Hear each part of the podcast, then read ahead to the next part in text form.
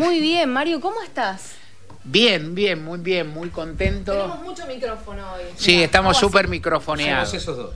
Sí, estamos Perfecto, estamos estamos súper microfoneados y muy bien y muy contentos. Bueno, que nos cuenten nosotros- algo, ya dijimos al aire, pero vale la pena que contemos un poco más de esta muestra cinematográfica, fotográfica, perdón, que se inaugura hoy acá en nuestro nuestra casa, en la radio pública, una muestra fotográfica referida al, al dichoso mundial. Ahora empiezan las eliminatorias, la alegría vuelve. No hay otro tema. ¿Cuánto nos No dura ninguno- esto, Mario? ¿Cómo? ¿Cuánto nos va a durar la alegría? ¿Vos qué decís? Cuatro años y medio. Hasta sí. el 10 de diciembre de 2027, creo. Creo. Qué sé yo, no sé. Por ahora dura, dura. Cuando vuelve algo queda. Fue una alegría única, me parece a mí, ¿no? Yo que he vivido unos cuantos, este, demasiados, pero yo que vivido unos cuantos y que tengo, bueno, pertenezco a esa generación o a ese conjunto de personas que vivieron, que pudieron ver los tres mundiales, digamos, el que se realizó en la Argentina, el que se ganó en el 86, y más allá de, muchas variables, creo que jamás la, euforia colectiva, la fiesta colectiva fue como esta, ¿no? O sea, tuvo otro, no sé, ot- otra modalidad. Uno también, ahí está la parte más subjetiva, más personal, lo que, qué sé yo, esta, qué sé yo, mis hijos que son grandes, digamos, el Mundial del 86 llegaron al revés, muy chiquitos. Muy chiquito. Muy chiquito. El Mundial del 90 fue el primero que vieron, eran muy pibitos, pero empezaban a entender algo de fútbol. Pero no veía, o sea, nunca, nunca vieron mundial. Mis nietos, que son muy chiquitos, creen que Argentina gana todos los mundiales. o sea, Lo tenemos no. mal acostumbrado. Pero y Sí. sí, y sí, vamos a creérnosla. Y que, que con toda razón, y se- yo creo que se equivocan, porque el del, el del 27, el del 26 lo ganamos seguro, pero el de 30 hay que ver. No, el de 30 hay que ver, no, no hay que ilusionarse tanto tampoco. Ahora, Mario, ¿cuál crees que es la foto que tiene que estar en esa muestra? Si vos tenés una foto del Mundial, ¿cuál sería tu foto? A, A ver si me- está, Ale. Y buscamos. Me, me Claro. la juego, ¿eh? Sí, no, no, no, es que hay, hay muchas fotos, todo lo que ocurrió al Mundial, yo, yo soy bastante futbolero, me gusta mucho, todo lo que ocurrió al Mundial fue formidable, pero algo notable que ocurrió y que creo que en ese nivel tampoco ocurrió, más allá del, del obviamente de los de lo- la condición de ídolos de Leo Messi, creo que de Messi y del Dibu Martínez.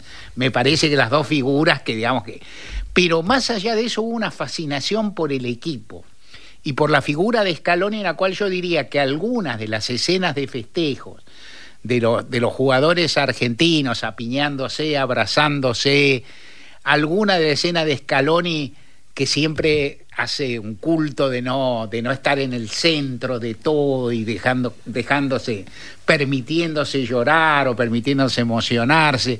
En fin, alguna de esas escenas de festejo colectivo me parece que son la manera. Bueno, puede decir, bueno, Messi, en el momento de aquello, todo es. Yo creo que si algo simboliza, lo mío no es expresar las cosas en imágenes, aparte, ¿no? O sea, yo no, yo, digamos, me, me despliego en otros, pero yo creo que esas imágenes sí son maravillosas y uno no, no las olvida, ¿no? Las imágenes de los jugadores abrazándose todos, ¿no? O muchos, abrazándose y estando los que no son necesariamente las mayores estrellas. Yo vi una foto de Scaloni pensando con la pelota, ¿no? Sí. Y decíamos ahí al inicio del programa, ¿qué estará pensando Scaloni? ¿Cuántas veces queríamos meternos en la cabeza de ese hombre y cuánta responsabilidad, ¿no? Digo, lo que, lo que significó este mundial de la, la que perdimos, ¿no? En el primer partido. Sí. Y la, y Sí, la gloria del final. Bernarda Llorente se acordaba que esa foto se sacó después de que Argentina perdió contra Arabia. Qué Claro. momento. Así que, eh, ¿qué estaba pensando, no? Sí, es que lo que pasa que, que, el- que el- el- la determinación del Mundial o el momento... Argentina después de ese partido tenía, sea por penales, sea por juego, tenía que ganar todos los partidos. Podía empatar uno en, las en la primera serie con, eh, digamos, con mucho, a que se dieran muchos resultados. Es muy impresionante, eso te quedas en cualquier lugar. Ahora, por ejemplo, uno mira, eso pasa siempre, los mundiales son siempre así, han quedado en el camino equipos favoritos muy importantes siempre. En la Copa Libertadores se ve, viste, tenés un desliz, un partido, fuiste, viste, son partidos, son, y en este caso son partidos simplemente eliminatorios, ni siquiera tenés ida y vuelta. El, el lugar de la atención de los jugadores es tremendo. Yo siempre me acuerdo en estos días, alguien recuerda a Bilardo, que, que Uh. tiene sus más y sus menos como figura, pero que de fútbol sabía un montón.